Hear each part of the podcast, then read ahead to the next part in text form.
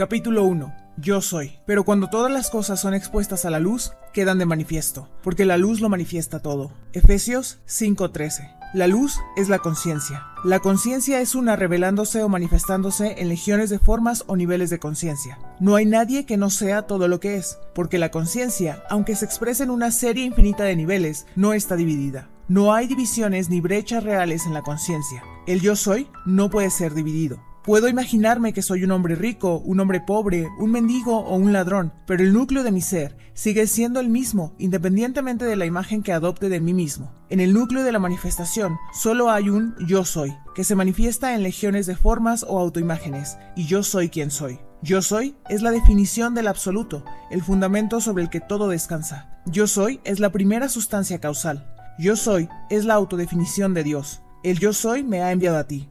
Yo soy quien soy. Quédate quieto y conoce que yo soy Dios. When you need mealtime inspiration, it's worth shopping Kroger, where you'll find over 30,000 mouthwatering choices that excite your inner foodie. And no matter what tasty choice you make, you'll enjoy our everyday low prices, plus extra ways to save, like digital coupons worth over $600 each week. You can also save up to $1 off per gallon at the pump with fuel points. More savings and more inspiring flavors make shopping Kroger worth it every time. Kroger, fresh for everyone. Fuel restrictions apply. Yo soy es el sentimiento de la conciencia permanente. El núcleo de la conciencia es el sentimiento de yo soy. Puedo olvidar quién soy, dónde estoy, qué soy, pero no puedo olvidar qué soy. La conciencia permanece independientemente del grado de olvido de quién, dónde y qué soy. Yo soy aquello que en medio de innumerables formas es siempre lo mismo. Este gran descubrimiento de la causa revela que, bueno o malo, el hombre es realmente el controlador de su propio destino y que es su autoimagen la que determina el mundo en el que vive, y su autoimagen son sus reacciones ante la vida. En otras palabras, si tienes una mala salud y conoces la verdad sobre la causa, entonces no puedes atribuir la enfermedad a otra cosa que no sea la disposición particular de la sustancia básica causante, una disposición que ha sido producida por tus reacciones a la vida y está definida por tu imagen de estoy enfermo. Por lo tanto, se te dice que saque el débil fuerza de flaqueza, Joel 3.10, ya que por su aceptación, la sustancia causal, yo soy, se reordena y debe en consecuencia manifestar lo que afirma su reordenamiento. Este principio subyace todos los aspectos de su vida, ya sean sociales, financieros, intelectuales o espirituales. Pase lo que pase, el yo soy es la realidad a la que debemos acudir para explicar los fenómenos de la vida. Es la autoimagen del yo soy la que determina la forma y el escenario de su existencia. Todo depende de su actitud hacia sí mismo. Lo que no afirma de sí mismo como verdadero no puede ser despertado en este mundo. Es decir, su autoimagen como yo soy fuerte, yo soy seguro, yo soy amado, determina el mundo en el que vive. En otras palabras, cuando dices soy un hombre, soy un padre, soy un estadounidense, no estás definiendo diferentes yo soy, estás definiendo diferentes imágenes o disposiciones de la única sustancia causal, el único yo soy. Lo mismo ocurre con el fenómeno de la naturaleza.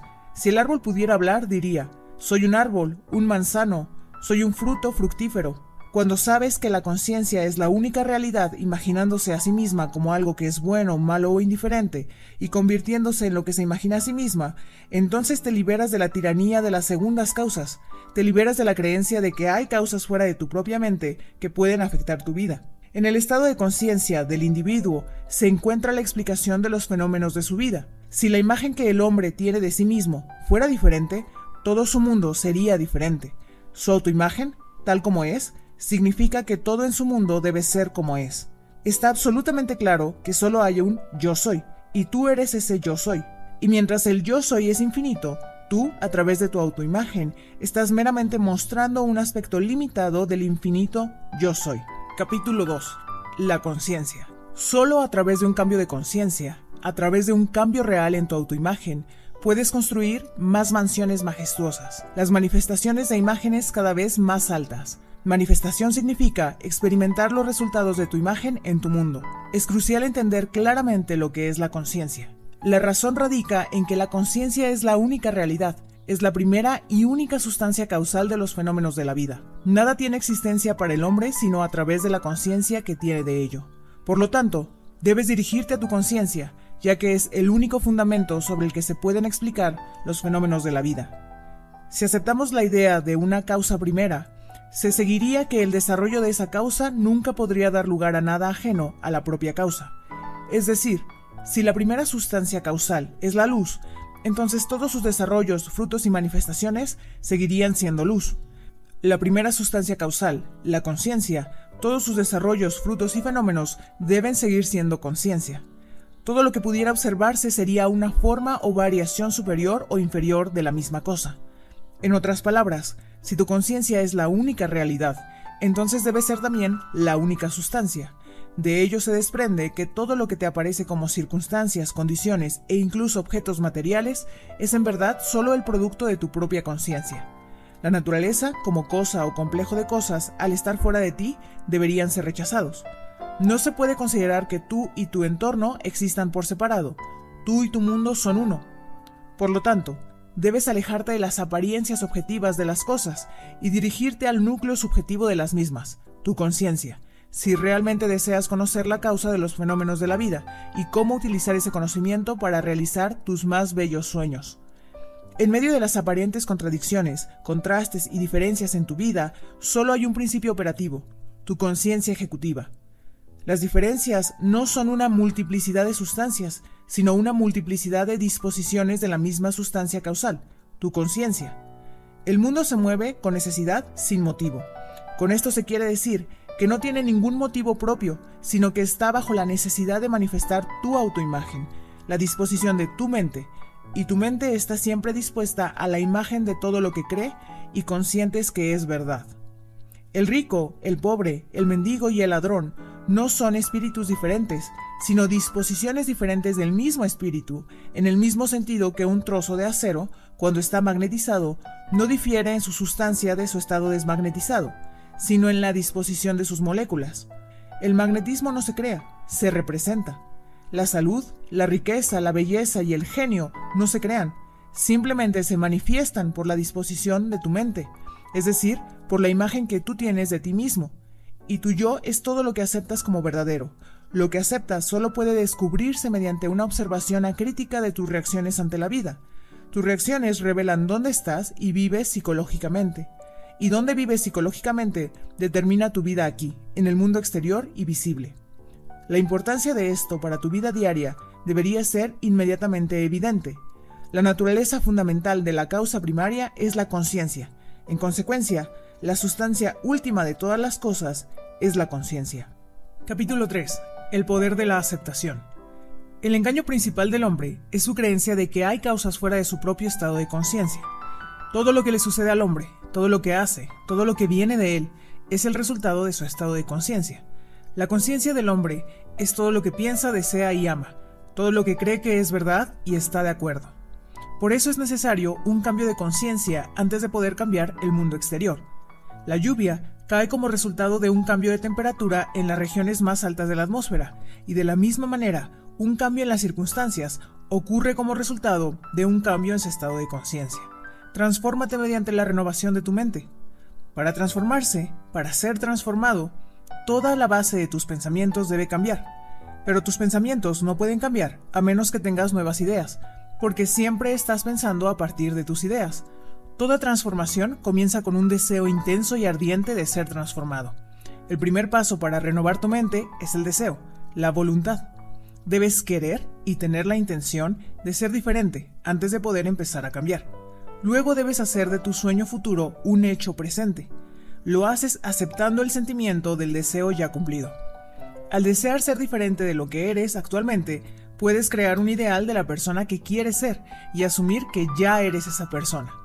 Si te quedas constantemente con esta suposición hasta que se convierta en tu sentimiento dominante, el logro de tu ideal es inevitable. El ideal que esperas alcanzar está listo para su encarnación en cualquier momento, pero hasta que no le ofrezcas la paternidad humana al ideal, este es incapaz de nacer. Tu actitud entonces debe ser una con lo que se desea. Para expresar un estado más elevado, solo tú aceptas la tarea de encarnar esta nueva y mayor valía de ti mismo. Para que nazca tu ideal, debes tener en cuenta que los procedimientos de conocimiento mental y espiritual son completamente diferentes. Este es un punto que probablemente solo entienda verdaderamente una persona entre un millón. Se conoce una cosa mentalmente, mirándola externamente, comparándola con otras cosas, analizándola y defendiéndola, pensando en ella. Mientras que se puede conocer una cosa espiritualmente solo convirtiéndose en esa cosa, solo pensando desde la cosa. Hay que ser la cosa misma en lugar de limitarse a hablar de ella o mirarla. Debe ser como la polilla en busca de su ídolo, la llama. En el fuego sagrado se sumerge, con las alas plegadas, hasta que tenga un color y una sustancia con la llama. Solo ella conocía la llama, que ardió en ella. Al igual que la polilla, estaba dispuesta a destruirse a sí misma en su deseo de conocer la llama para convertirse en una nueva persona, debes estar dispuesto a dejar morir tu estado actual. Debes ser consciente de la salud si quieres saber lo que es salud. Debes estar en la conciencia de la seguridad si quieres saber lo que es la seguridad. Así que, para encarnar un nuevo y mayor valor de ti mismo, debes asumir que ya eres lo que deseas ser, y luego vivir con fe en esa suposición, que aún no está encarnada en tu cuerpo vivo, pero confiando en que este nuevo valor o estado de conciencia se encarnará a través de tu absoluta fidelidad a la suposición de que eres lo que deseas ser. Eso es lo que significa la plenitud, la integridad. Significa someter todo el yo al sentimiento del deseo ya cumplido, sabiendo que el nuevo estado de conciencia es la renovación de la mente que transforma. Más allá del yo, no hay orden en la naturaleza, más allá de esta sumisión voluntaria del yo al ideal. En consecuencia, es el colmo de la insensatez esperar que la encarnación de una nueva y más grandiosa imagen de sí mismo se produzca por un proceso natural y evolutivo. Lo que requiere un estado de conciencia para producir su efecto no puede lógicamente ocurrir sin ese estado de conciencia, y a través de tu capacidad de abrazar el sentimiento de una vida grandiosa, de abrazar una nueva imagen de ti mismo o de ti misma. Posees lo que el resto de la naturaleza no posee, la imaginación, el instrumento con el que creas tu mundo. Tu imaginación es un instrumento, el medio por el que se produce tu redención de la esclavitud, la enfermedad y la pobreza. Si te niegas a asumir la responsabilidad de encarnar una nueva y más elevada imagen de ti mismo, entonces estás rechazando el medio, el único medio por el que tu rendición, el logro de tu ideal, puede llevarse a cabo. La imaginación es la única fuerza redentora del universo. Sin embargo, está en tu naturaleza la libertad de elegir si te quedas en la imagen que tienes de ti mismo ya, un ser hambriento que anhela la libertad, la salud y la seguridad, o si eliges convertirte en el instrumento de tu propia rendición al imaginarte que eres lo que quieres ser, satisfaciendo así tu hambre y redimiéndote. Sé fuerte y valiente, puro, paciente y verdadero, el trabajo que te pertenece, que ninguna otra mano lo haga, porque el poder para todas las necesidades es fielmente entregado del pozo que hay dentro de ti, el reino de los cielos. Capítulo 4. El deseo. Los cambios que ocurren en tu vida como resultado de un cambio en la imagen de ti mismo nunca aparecen para los no iluminados como el resultado de un cambio en su conciencia, sino como el resultado de la probabilidad, el azar o las causas externas. En esto, el único destino que determina tu vida es el destino que está determinado por tus propias imágenes y tus propias suposiciones, porque una suposición, aunque sea falsa, se convierte en un hecho a través de la constancia. El ideal que anhelas y que esperas alcanzar no se manifestará, no será realizado por ti, hasta que te hayas imaginado que ya eres ese ideal. No hay más salida para ti que la de una transformación radical y psicológica de ti mismo, salvo la de aceptar el deseo ya cumplido. Pon tu capacidad de utilizar tu imaginación a la prueba definitiva de los resultados o del éxito. Todo depende de tu actividad hacia ti mismo, de tu actitud. Aquello que no afirmas como verdadero acerca de ti mismo nunca puede ser realizado por ti, pues esa actitud sola es la condición necesaria para que alcances tu meta. Todas las transformaciones se basan en sugestiones y solo pueden funcionar si te abres completamente a su influencia. Debes entregarte a tu ideal como una persona se entrega al amor, pues la entrega total es el camino de la unión con tu ideal. Debes aceptar el sentimiento del deseo ya cumplido hasta que tu aceptación tenga toda la vivacidad de la realidad. Debes imaginar que ya estás experimentando lo que deseas, es decir, debes abrazar el sentimiento de la realización de tu sueño hasta que seas poseído por él, y ese sentimiento empuje todas las ideas fuera de ti que no concuerden con ella. La persona que no está preparada para descender conscientemente a la aceptación de su sueño ya cumplido, creyendo que es el único camino para la realización de sus sueños, no está todavía preparada para vivir conscientemente según la ley de la aceptación, aunque no hay duda de que vive inconscientemente según esta misma ley. Sin embargo, para ti, que aceptas este principio y estás dispuesto o dispuesta a vivir conscientemente, asumiendo que tu deseo ya se ha cumplido, comienza la aventura de tu vida. Para alcanzar un nivel superior del ser, debes adoptar una imagen superior de ti mismo. Si no te imaginas que eres otra cosa de lo que eres, entonces seguirás siendo lo que eres. Porque si ustedes no creen que yo soy, en sus pecados morirán. Si no crees que eres Él, la persona que quieres ser, entonces sigues siendo lo que eres. Al cultivar fiel y sistemáticamente el sentimiento de tu sueño ya cumplido, el deseo se convierte en la promesa de tu propia realización.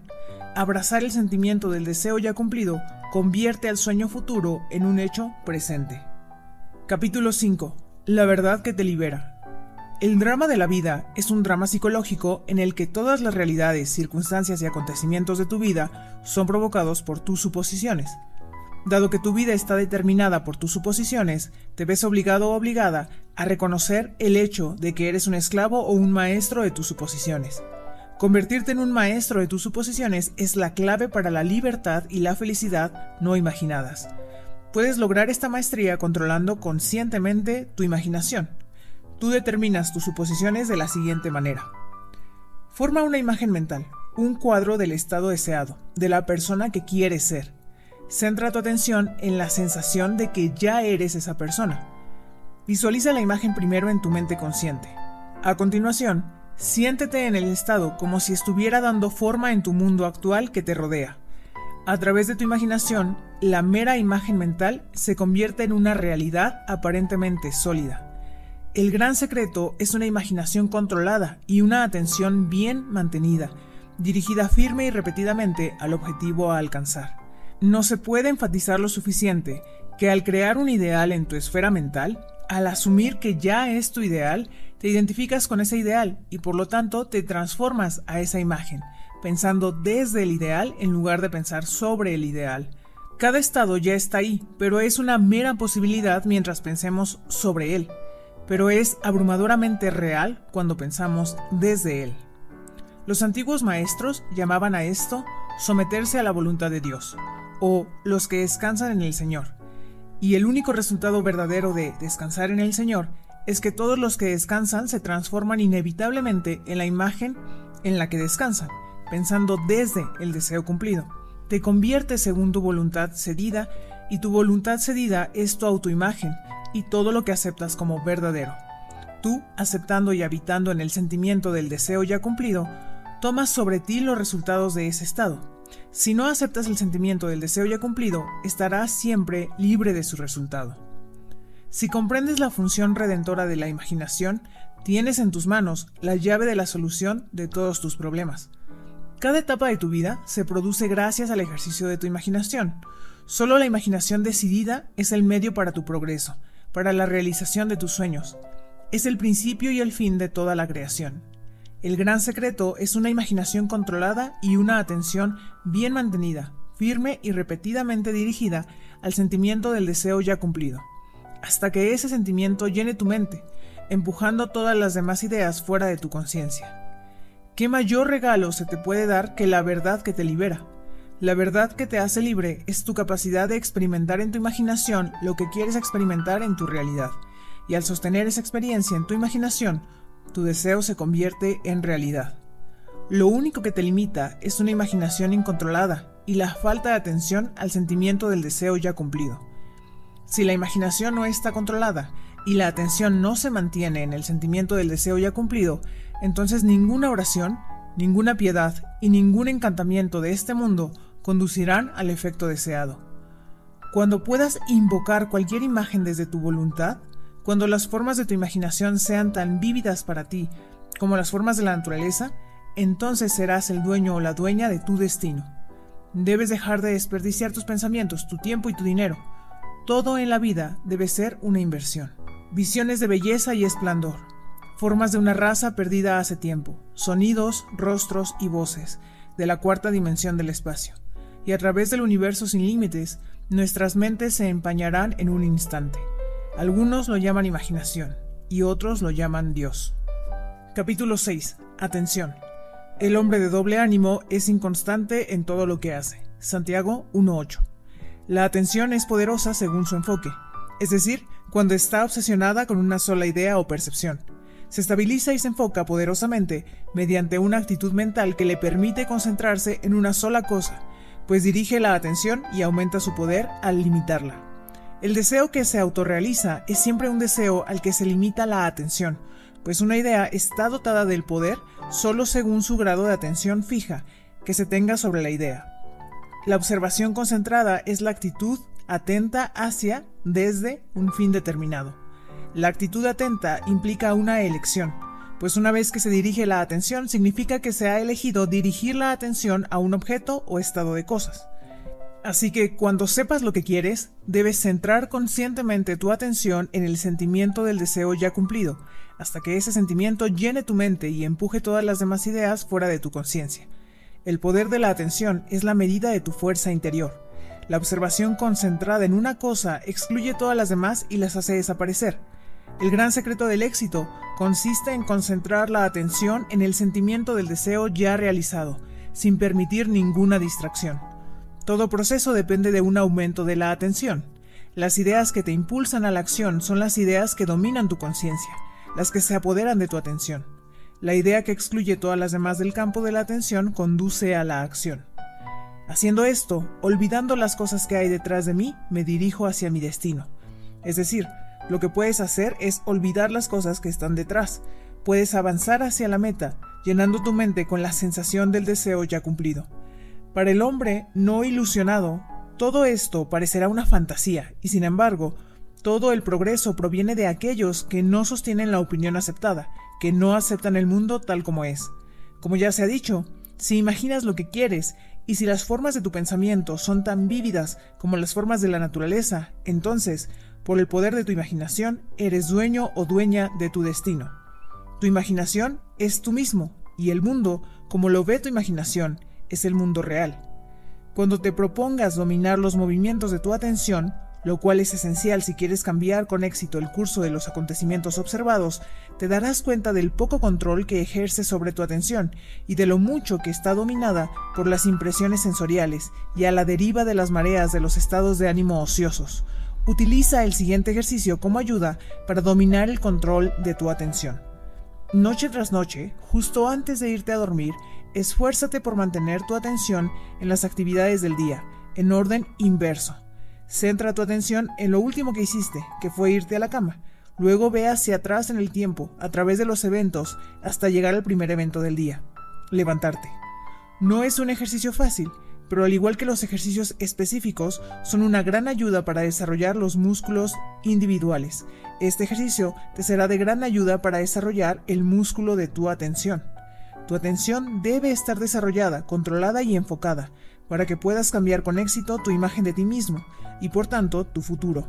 La imaginación es capaz de todo, pero solo de acuerdo con el alineamiento interno de tu atención. Si te dedicas a ello noche tras noche, tarde o temprano, despertarás un centro de poder dentro de ti y te harás consciente de tu yo mayor, el verdadero tú. La atención se desarrolla mediante la práctica repetida o el hábito.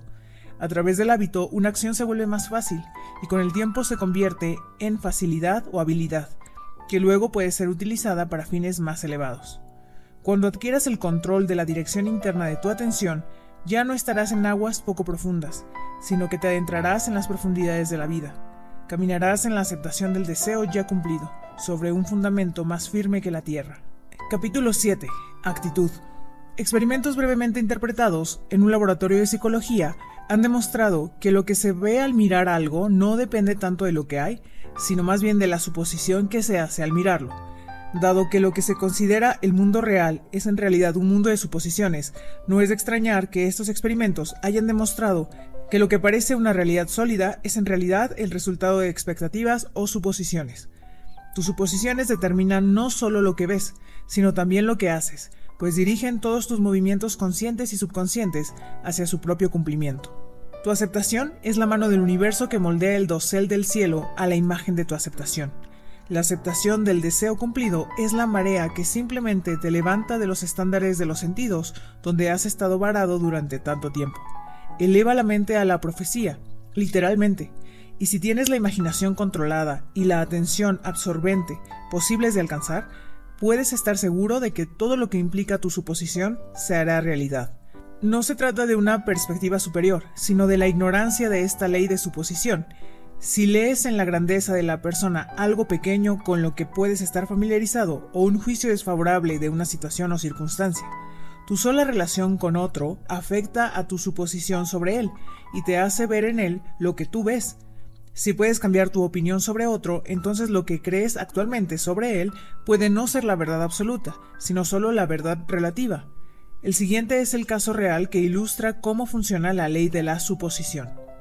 Un día, una diseñadora de vestuario me contó sus dificultades para trabajar con un importante productor teatral.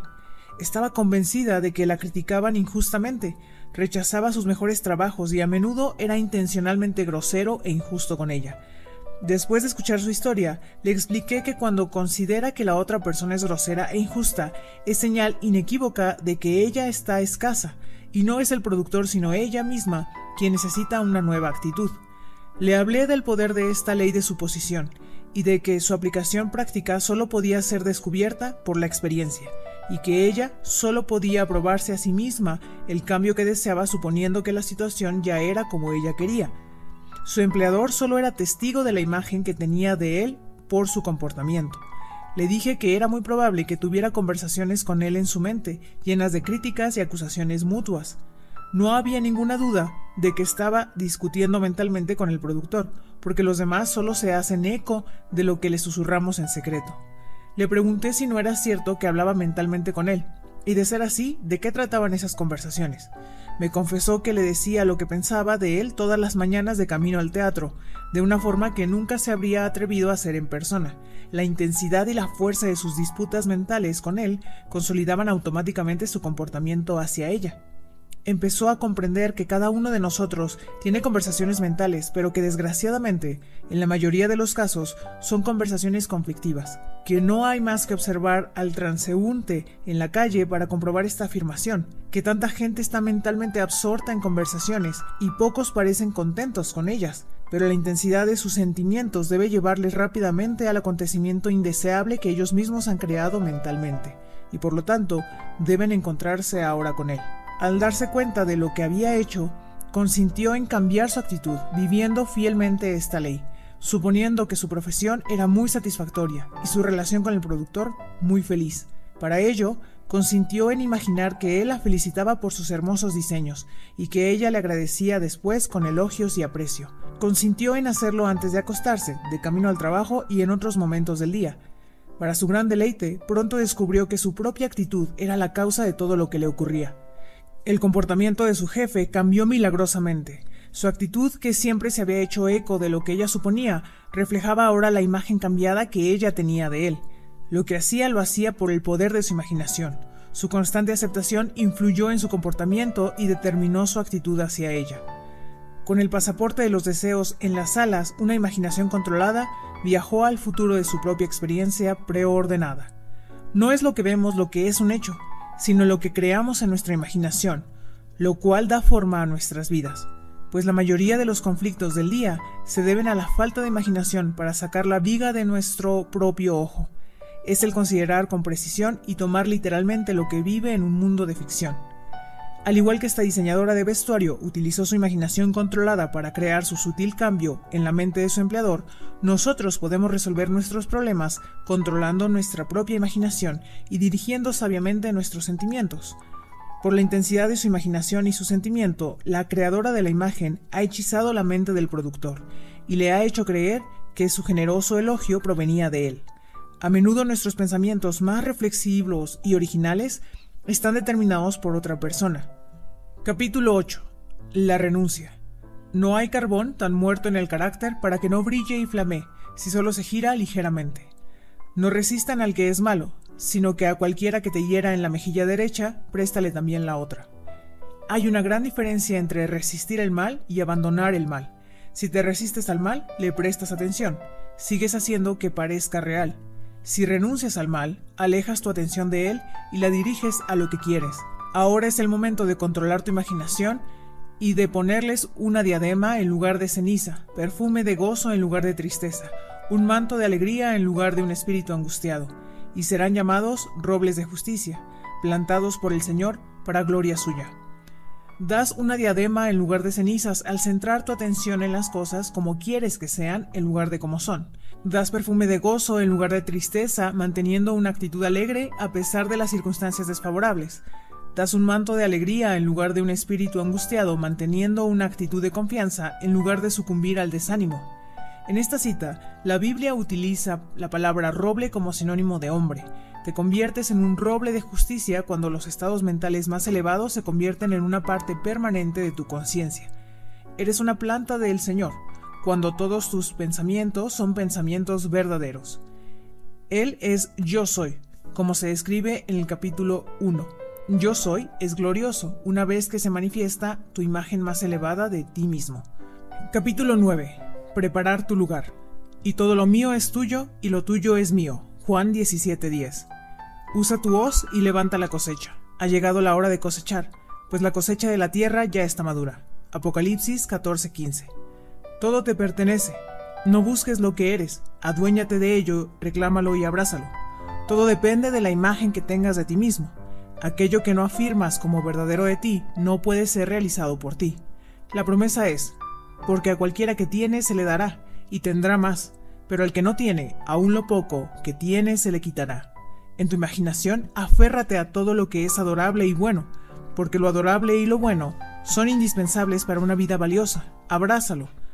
Para ello, imagina que ya eres lo que quieres ser y que ya tienes lo que quieres tener. Como un hombre piensa, en su alma, así es él. Quédate quieto y debes saber que eres lo que aspiras a ser y nunca tendrás que buscarlo. A pesar de tu aparente libertad de acción, tú, como todo lo demás, obedeces a la ley de la suposición Independientemente de lo que pienses sobre la cuestión del libre albedrío, lo cierto es que tus experiencias en la vida están determinadas por tus suposiciones, ya sean conscientes o inconscientes. Una suposición forma un puente de acontecimientos que te llevan inevitablemente a su cumplimiento. El hombre cree que el futuro es un desarrollo natural del pasado, pero la ley de la suposición muestra claramente que no es así. Tu suposición te sitúa psicológicamente donde no estás físicamente. Entonces tus sentidos te llevan de vuelta desde donde estás psicológicamente a donde estás físicamente. Son estos movimientos psicológicos hacia adelante los que crean tus movimientos físicos hacia adelante en el tiempo. La prefiguración impregna todas las escrituras de este mundo. En la casa de mi padre hay muchos aposentos. Si así no fuera, ya les hubiera dicho. Así que voy a preparar lugar para ustedes y si me voy y les preparo lugar, vendré otra vez y los llevaré conmigo, para que donde yo esté, también ustedes estén. Y les he dicho esto ahora, antes de que suceda, para que cuando suceda, ustedes crean. Juan 14.2, 3.29. El yo de esta cita es tu imaginación yendo al futuro, a una de las muchas moradas. La morada es el estado deseado, Contar un evento antes de que ocurra físicamente es simplemente empatizar con el estado deseado hasta que tenga los rasgos de la realidad. Vas y preparas un lugar para ti mismo, sintiendo el sentimiento del deseo ya cumplido. Entonces vuelves de ese estado de deseo ya realizado, donde no estabas físicamente, a donde estás físicamente un momento antes. Entonces, por un inexorable movimiento hacia adelante, progresas a través de una serie de eventos hasta la realización física de tu deseo, pues donde estabas en tu imaginación, allí estarás en la carne. Y los ríos vuelven al lugar de donde salieron, para volver a recorrer su camino. Eclesiastés. Capítulo 10. La creación. La creación es completa. La creatividad es solo una receptividad más profunda, ya que todo el contenido de todo el tiempo y el espacio que se experimenta en un intervalo de tiempo en realidad coexisten en un infinito, eterno ahora. En otras palabras, todo lo que has sido o serás, todo lo que la humanidad ha sido o será, existe ahora. Eso es lo que se entiende por creación, y decir que la creación es completa es decir que nunca se crea nada, simplemente se manifiesta. Lo que se llama creatividad es simplemente una toma de conciencia de lo que ya es, Simplemente te haces consciente de porciones crecientes de lo que ya existe.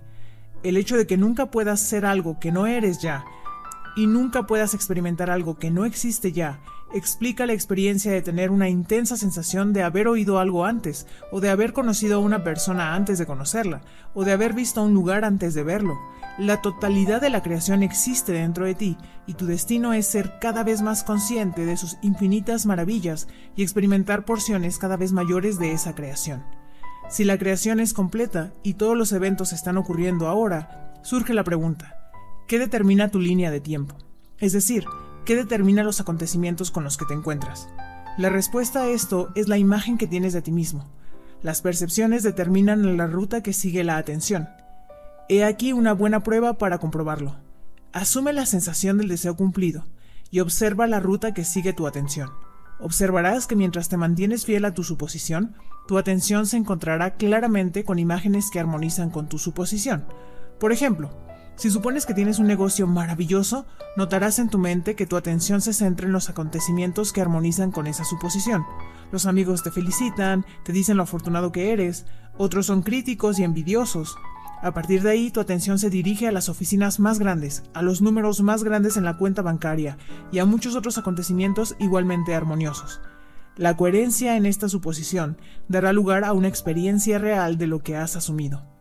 Esto es cierto para todas las imaginaciones. Si tu autoimagen dice que vas a fracasar, entonces en tu imaginación te encontrarás con toda serie de acontecimientos que armonizan con esa imaginación. En consecuencia, está claro que a través de tu autoimagen determinas tu presente, es decir, la porción particular de la creación que estás experimentando actualmente, e igualmente tu futuro, es decir, la porción particular de la creación que experimentarás. Capítulo 11. Mal funcionamiento. Eres libre de elegir la imagen de ti mismo que aceptas, así que tienes el poder de intervención, el poder que te permite cambiar la dirección de tu futuro. El proceso de ascender desde tu autoimagen actual hacia una autoimagen superior es el medio de todo progreso verdadero. La imagen superior de sí mismo está esperando a ser encarnada por ti en el mundo de la experiencia. La creación, que puede hacer mucho más de lo que puedas pedir o imaginar, es tu imaginación, y el poder que actúa en nosotros es tu atención. Entendiendo que la imaginación es Dios capaz de cualquier cosa que pidas y que la atención es el poder con el que creas tu mundo, ahora puedes construir tu mundo ideal. Imagina que eres el ideal que sueñas y anhelas. Permanece atentamente en ese estado imaginado y en cuanto sientas que ya eres ese ideal, se manifestará como un hecho en tu mundo. La palabra estaba en el mundo, y por la palabra el mundo fue hecho pero el mundo no la conoció. El misterio que había estado oculto desde los tiempos antiguos, Cristo en ustedes, la esperanza de gloria. La palabra de la primera cita es tu imaginación. Como se ha explicado antes, solo hay una sustancia de la que provenimos. Esta sustancia es la conciencia. Es tu imaginación la que forma esta sustancia en conceptos, que luego se manifiestan en condiciones, circunstancias y objetos físicos. En consecuencia, la imaginación ha establecido tu mundo. Esta verdad suprema no es consciente para el hombre, con la excepción de unos pocos. El misterio, el universo en ti, que se menciona en la segunda cita, es tu imaginación a través de la cual se ha formado tu mundo. La esperanza de la gloria es tu conciencia de la posibilidad de ascender incesantemente hacia niveles superiores. No se puede encontrar al universo en la historia o en figuras externas solo se encuentra cuando se toma conciencia de que la imaginación es el único poder redentor. Cuando se descubra esto, las torres del dogma habrán oído las trompetas de la verdad, y como los muros de Jericó, se desmoronarán. Capítulo 12. Control subjetivo. Tu imaginación es capaz de hacer cualquier cosa, proporcional al grado de tu atención. Cualquier progreso, cualquier cumplimiento de un deseo depende del control y la concentración de tu atención. La atención puede ser llamada externamente o dirigida hacia el interior. La atención es atraída desde el exterior cuando eres tomado conscientemente por impresiones externas del presente. Este audio de aquí atrae tu atención desde el exterior. Tu atención se dirige desde adentro cuando eliges conscientemente en qué vas a ocupar tu mente. Es obvio que en el mundo objetivo tu atención no solo es llamada por las impresiones externas, sino que también es dirigida constantemente hacia ellas. Sin embargo, Tu control en el estado subjetivo es casi inexistente, ya que en este estado la atención suele ser el sirviente y no el maestro, el pasajero y no el timonel de tu mundo. Hay una gran diferencia entre la atención dirigida objetiva y subjetivamente, y la capacidad de cambiar tu futuro depende de la segunda. Si eres capaz de controlar los movimientos de tu atención en el mundo subjetivo, es decir, tu mundo interior, entonces puedes remodelar o cambiar tu vida como quieras. Sin embargo, este control no puede lograrse si permites que tu atención se despierte permanentemente desde el exterior. Márcate un objetivo cada día para retirar conscientemente tu atención del mundo objetivo y centrarla en el subjetivo. En otras palabras, concéntrate en aquellos pensamientos o estados de ánimo que determines conscientemente. El día en que adquieras el control de los movimientos de tu atención en el mundo subjetivo, serás el dueño o dueña de tu destino. Ya no aceptarás el dominio de las condiciones o circunstancias externas, no aceptarás la vida sobre la base del mundo exterior. Habiendo ganado el control sobre los movimientos de tu atención y habiendo redescubierto el secreto de que el universo está en ti y es tu imaginación, ese secreto que ha estado oculto por años y generaciones, entonces serás capaz de afirmar la superioridad de tu imaginación y someterás todas las cosas a ella. Capítulo 13. Aceptación. La percepción del hombre no se limita a los órganos de percepción limitados, a sus sentidos. Percibe más de lo que estos sentidos, por muy agudos que sean, puede detectar. Por más que parezca que estás viviendo en un mundo material, en realidad estás viviendo en un mundo de imaginación. Los acontecimientos exteriores y físicos de la vida son frutos de florecimientos olvidados, resultados de estados de conciencia anteriores y generalmente olvidados. Son los fines que permanecen fieles al origen, a menudo olvidado de la imaginación. Cuando absorbes completamente un estado emocional, aceptas el sentimiento del estado realizado. Al morar en él, experimentarás lo que te emociona tan intensamente en tu mundo. Estos momentos de absorción de la atención enfocada son el comienzo de las cosas que cosechas. Son esos momentos en los que ejerces tu poder creativo, el único poder creativo que existe. Al final de esos momentos, al final de esos momentos de absorción, te precipitas desde esos estados imaginados, en los que no estabas físicamente, hasta donde estás físicamente un momento antes. En esos momentos, el estado imaginado es tan real que te sorprendes cuando vuelves al mundo objetivo y notas que no es igual al estado imaginado. Has visto algo en tu imaginación con tanta claridad que ahora te preguntas si puedes confiar en la evidencia de tus sentidos y como kids preguntarás, ¿fue visión? ¿Fue un sueño despierto? Oh, la mujer sabia huyó. ¿Estoy despierto en el sueño? Este choque invierte tu sentido del tiempo con esto se quiere decir que tu experiencia ya no es del pasado, sino de donde estabas en tu imaginación y donde no estabas físicamente. En la práctica, esto te llevará a través de un puente de eventos a la realización física de tu estado imaginado. La persona que puede asumir cualquier estado con solo presionar un botón ha encontrado las llaves del reino de los cielos. Estas llaves son los deseos, la imaginación y una atención constante centrada en la sensación del deseo ya cumplido. Para una persona así, cualquier hecho objetivo indeseable deja de ser una realidad y el deseo apasionado deja de ser un sueño. Con esto pueden ponerme a prueba. Verán si no les abro las ventanas de los cielos y derramo sobre ustedes abundantes bendiciones. Lo digo yo, el Señor de los ejércitos. Malaquías 3:10. Las ventanas del cielo y los tesoros confiscados no se abren por una fuerte voluntad, se abren por sí mismos y presentan sus tesoros como un regalo. Un regalo que llega cuando la absorción alcanza un nivel que resulta en un sentimiento de completa aceptación. La transición de tu estado actual a la sensación del deseo ya cumplido no es a través de una brecha. Hay una continuidad entre lo llamado real y lo irreal.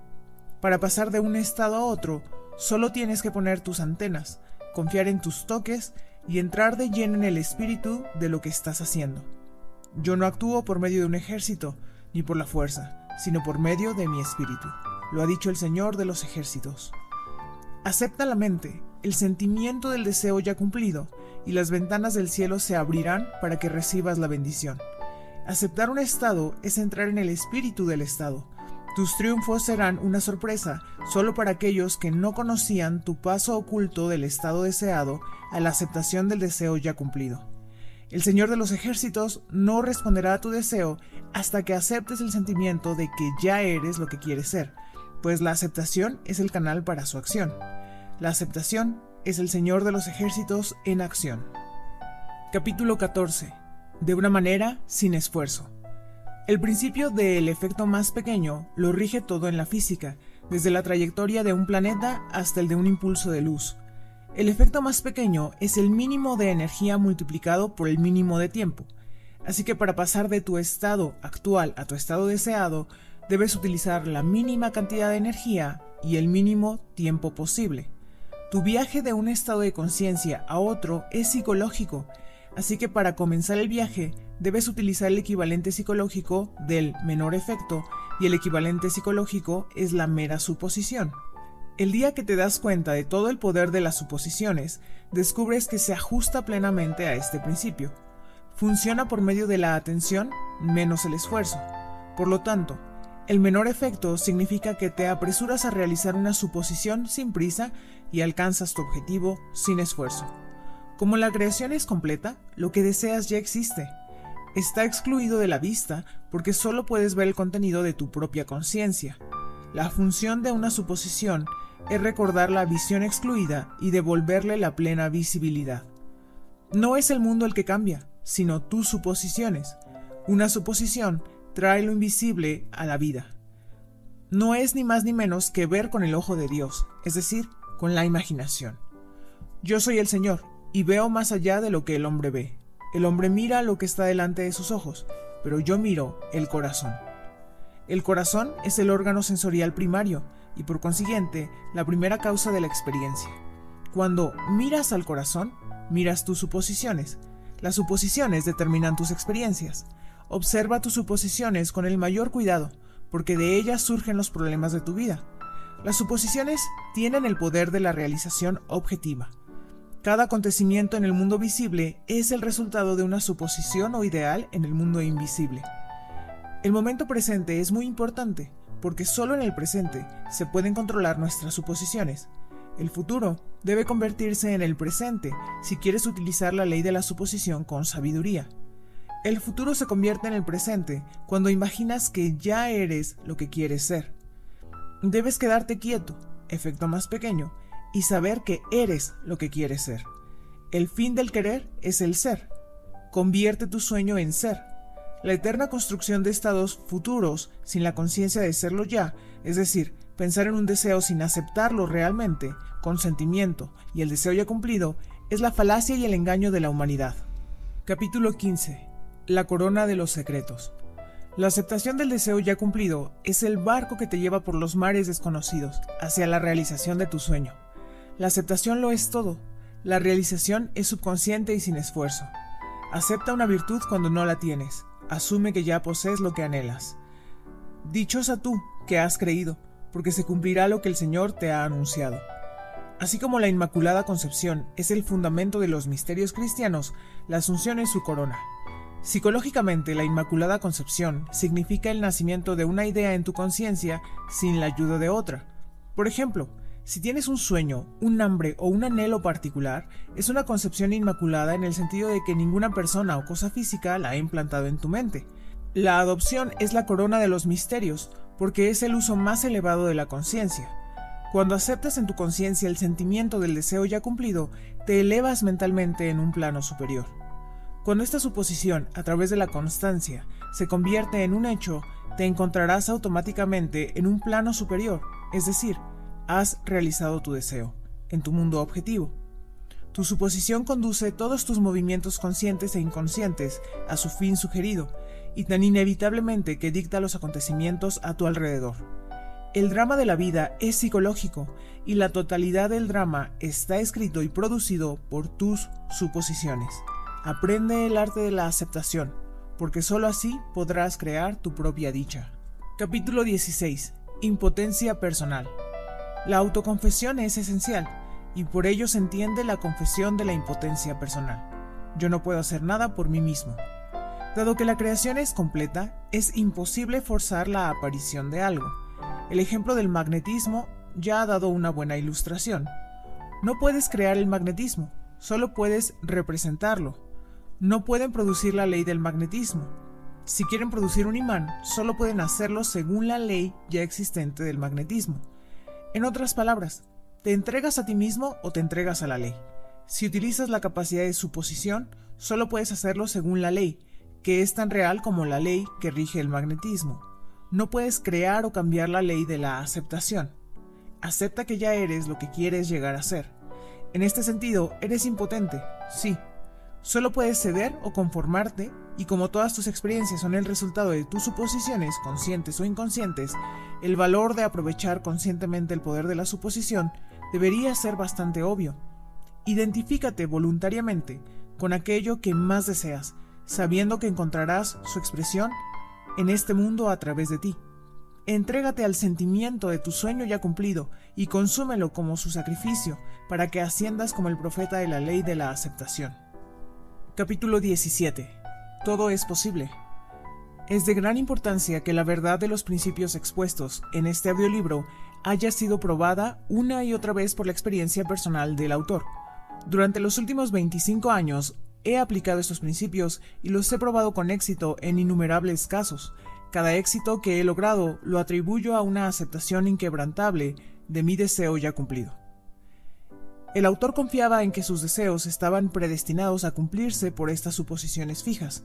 Una y otra vez adoptaba el sentimiento de su deseo ya cumplido y se demoraba en su suposición hasta que lo que deseaba se realizaba plenamente.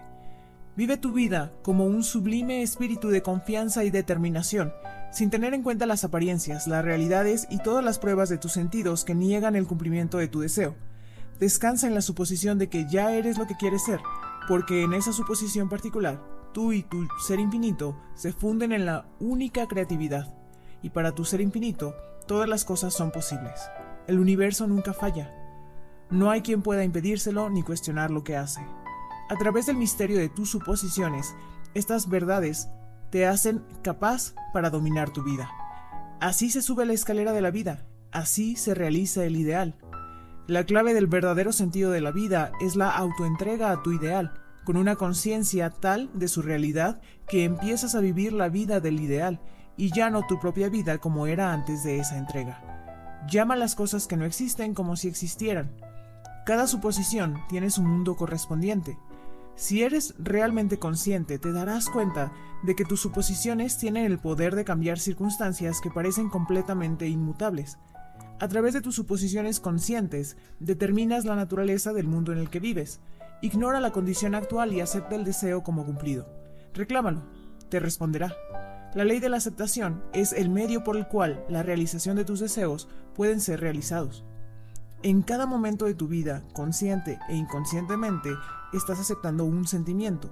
No puedes evitar aceptar un sentimiento, como tampoco puedes evitar comer o beber. Lo único que puedes hacer es controlar la naturaleza de tus suposiciones.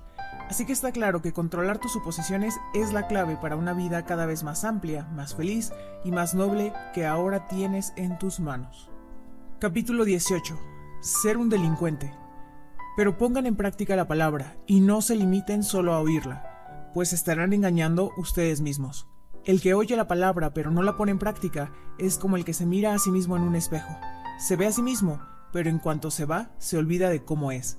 En cambio, el que fija la mirada en la ley perfecta, que es la ley de la libertad, y no se aparta de ella, ni se contenta solo con oírla y olvidarla, sino que la practica, será dichoso en todo lo que haga. Santiago 1.22.25 La palabra, en esta cita, significa idea, imaginación o deseo. Te engañas a ti mismo o a ti misma al solo escuchar, si esperas que tu deseo se realice simplemente por el deseo. Tu deseo es aquello que quieres ser, y mirarte en un espejo significa que te ves en tu imaginación como esa persona. Olvidar cómo eras es no habitar en tu aceptación. La ley perfecta de la libertad es la ley que hace posible la liberación de las limitaciones, la ley de la aceptación. Morar en la ley perfecta de la libertad es morar en la suposición de que tu deseo ya se ha cumplido. No eres un oyente olvidadizo si mantienes constantemente vivo en tu conciencia el sentimiento de tu deseo ya cumplido. Esto te convierte en un hacedor y eres dichoso en tu hacer a través de la inevitable realización de tu deseo. Debes ser un hacedor de la ley de la aceptación, porque sin la aplicación, incluso la comprensión más profunda no traerá los resultados deseados. La repetición regular de importantes verdades básicas recorre estas páginas. Cuando se trata de la ley, la ley que libera a los hombres, eso es algo bueno. Hay que dejarlo claro una y otra vez, aún a riesgo de repetirlo. El verdadero buscador de la verdad agradecerá esta ayuda para centrar su atención en la ley que le hace libre. La parábola de la condena por parte de su amo al siervo que descuidó el talento que le fue dado es clara e inequívoca. Descubriendo en ti la llave del tesoro, debes ser como el buen siervo, que con un uso sabio multiplicó muchas veces los talentos que se le confiaron. El talento que se te ha confiado es el poder de determinar conscientemente tu puesto. Si este talento no se utiliza, se atrofiará como un miembro sin entrenar y acabará retrocediendo. Hay que esforzarse por ser. Para alcanzarlo es necesario ser. El fin del anhelo es ser. Tu autoimagen solo puede ser expulsada de la conciencia por otra autoimagen. Al crear un ideal en tu mente, puedes identificarte con él hasta convertirte uno con él, transformándote así en el ideal. Lo dinámico supera a lo estático, lo activo supera a lo pasivo. Alguien que es un buen hacedor es magnético y por tanto infinitamente más creativo que alguien que se limita a escuchar. Sé uno de los hacedores. Capítulo 19. Lo esencial. Los puntos esenciales para utilizar con éxito la ley de la aceptación son, primero, y por encima de todos los demás, el deseo. Un deseo intenso y ardiente. Con todo tu corazón debes querer ser diferente de lo que eres. Un deseo intenso y ardiente, combinado con la intención de hacer el bien, es el resorte principal de la acción, el comienzo de todos tus esfuerzos exitosos. En cualquier gran pasión que logra su objetivo, el deseo es el foco y es intencional. Primero hay que desear algo y luego tener la intención de conseguirlo. Como siervo que brama por las corrientes de agua, así mi alma calma por ti, mi Dios. Bienaventurados los que tienen hambre y sed de justicia, porque ellos serán saciados. El alma aquí puede interpretarse como la suma de todo lo que crees, piensas y sientes y aceptas como verdadero. En otras palabras, tu nivel actual de conciencia. Yo soy el poder de la conciencia, la fuente y el cumplimiento de todos los deseos. Psicológicamente, soy un ser con infinitos niveles de conciencia y estoy en conciencia de acuerdo con mi nivel. Esta cita describe cómo tu nivel actual de conciencia anhela ascender. La justicia es la conciencia de ser ya lo que quieres ser. En segundo lugar, cultiva una inmovilidad física, una incapacidad física por así decirlo, no muy diferente a la condición que Keats describe en su Oda a un ruiseñor. Dolor de corazón y flojera de sueño, como si hubiera bebido veneno, me atormenta mucho. En un estado similar al del sueño, pero en el que sigues teniendo control sobre tu mente. La experiencia me ha enseñado que es más fácil que se produzca después de una comida abundante o por la mañana cuando te despiertas y no quieres levantarte. En esos momentos, está en tu naturaleza entrar en un estado de inmovilidad física. El valor de la inmovilidad se ve en la acumulación de poder mental que aporta la quietud absoluta. Aumenta tu poder de concentración. Alto, reconozcan que yo soy Dios. De hecho, las energías mayores de la mente rara vez entran en erupción, excepto cuando el cuerpo está en reposo y la puerta de los sentidos al mundo objetivo está cerrada. La tercera y última cosa es experimentar en tu imaginación lo que experimentarías en la realidad si ya hubieras conseguido tu objetivo. Primero debes conseguirlo en tu imaginación, porque la imaginación es la puerta a la realidad de lo que anhelas. Pero utiliza la imaginación con maestría, no como un espectador que mira el final, sino como un participante que piensa desde el final. Imagina que posees una cualidad o algo que deseas, que no ha sido tuyo hasta ahora. Entrégate por completo a ese sentimiento hasta que todo tu ser esté poseído por él. Este estado de diferencia de la ensoñación es diferente en el siguiente aspecto. Es el resultado de una imaginación controlada y una atención sostenida y concentrada, mientras que la ensoñación es el resultado de una imaginación incontrolada como una ensoñación. En el estado controlado, un mínimo esfuerzo es suficiente para llenar tu conciencia con la sensación de tu deseo ya cumplido y para mantener esa plenitud. La inmovilidad física y mental de este estado es una poderosa ayuda para la atención voluntaria y un factor esencial de un mínimo esfuerzo. La aplicación de estos tres puntos. 1. Solicite. 2. Inmovilidad física. 3. Aceptación del deseo ya cumplido. Es el camino hacia la unidad o la unión con tu objetivo. El primer punto es pensar en el fin con la intención de realizarlo. El tercer punto es pensar desde el fin con la sensación de realizarlo. El secreto de pensar en el fin es disfrutar de él. En el momento en que disfrutas e imaginas lo que eres, empiezas a pensar desde el final. Uno de los conceptos erróneos que prevalecen es que esta ley solo funcionaría para aquellos que tienen un objetivo piadoso o religioso. Eso es una falacia. Funciona de forma tan impersonal como la ley de la electricidad. Puede utilizarse para fines codiciosos y egoístas, así como para fines nobles. Sin embargo, siempre hay que tener en cuenta que los pensamientos y acciones deshonrosos tienen consecuencias inevitables y muy desafortunadas. Capítulo 20. Justicia. En el capítulo anterior se definió la rectitud como la conciencia de ser ya lo que se quiere ser. Este es el verdadero significado psicológico que obviamente no se refiere a un código moral, a una ley civil o a preceptos religiosos. No se puede dar demasiada importancia al hecho de ser justo. De hecho, toda la Biblia está impregnada de exhortaciones sobre el tema. Redima sus pecados impartiendo justicia. Daniel 4:27. No renunciaré a insistir en mi justicia. Mientras viva, tendré la conciencia tranquila. Job 27:6. Así el día de mañana mi honradez responderá por mí. Génesis 30:33. Muy a menudo las palabras pecado y justicia se utilizan en la misma cita. Se trata de un contraste lógico de opuestos y adquiere gran importancia a la luz del significado psicológico de la justicia y el pecado. Pecado significa no alcanzar el objetivo, no alcanzar tu deseo, no ser la persona que quieres ser, eso es pecado. También dañar a los demás, no respetar su voluntad, infringir tu fuerza sobre otros cuando no quieren que sea así. La rectitud es la conciencia de ser ya lo que quieres ser, una persona recta que no daña a los demás y que cumple sus objetivos que siempre van hacia más vida y hacia un objetivo noble. Es una ley inmutable e instructiva que el efecto debe seguir a la causa. Solo a través de la justicia puedes ser liberado de tus pecados. Hay un malentendido generalizado en cuanto al significado de liberado de los pecados. El siguiente ejemplo será suficiente para demostrar este malentendido e introducir la verdad. Una persona que vive en la miseria puede creer que por medio de la actividad religiosa o filosófica puede ser liberada de sus pecados y que su vida mejoraría como resultado. Sin embargo, si esa persona sigue viviendo en un estado de pobreza, es obvio que lo que creía no era la verdad y por lo tanto no ha sido liberada. Esta persona puede ser salvada a través de la justicia.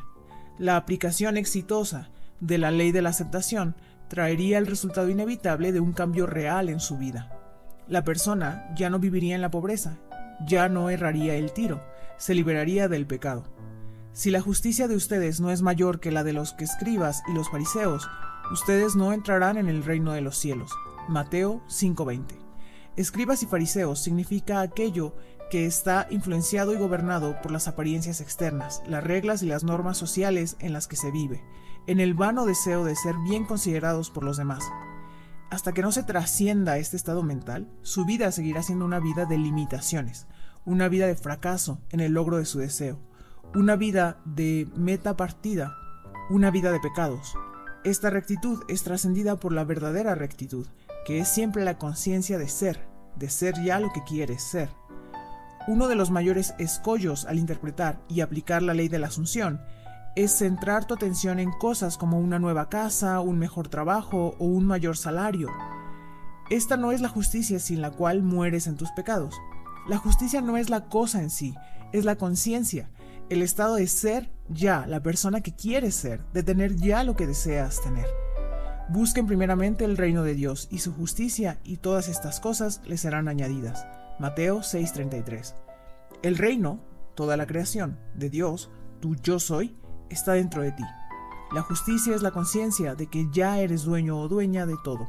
Capítulo 21. El libre albedrío. La pregunta que se plantea a menudo es, ¿qué debe hacerse entre la aceptación del deseo ya cumplido y su realización? Nada. Es una ilusión creer que aparte de aceptar el sentimiento del deseo ya cumplido, puedes hacer algo para ayudar a la realización de tu deseo. Crees que puedes hacer algo, quieres hacer algo, pero en realidad no puedes hacer nada. La ilusión del libre albedrío para actuar no es más que la ignorancia de la ley, de la suposición en la que se basan todas las acciones. Todo sucede automáticamente, todo lo que ocurre, todo lo que haces, ocurre. Sus suposiciones, consciente o inconscientemente, dirigen todos tus pensamientos y acciones hacia su realización. Comprender la ley de la aceptación, convencerse de su verdad, es abandonar todas las ilusiones sobre el libre albedrío. El libre albedrío significa la libertad de elegir una idea o un deseo. Al asumir que la idea ya es un hecho, se transforma en realidad. Además, el libre albedrío termina y todo sucede en armonía con la idea asumida. Yo no puedo hacer nada por mí mismo, porque no busco hacer mi voluntad, sino hacer la voluntad del que me envió. En esta cita, el Padre se refiere obviamente a Dios.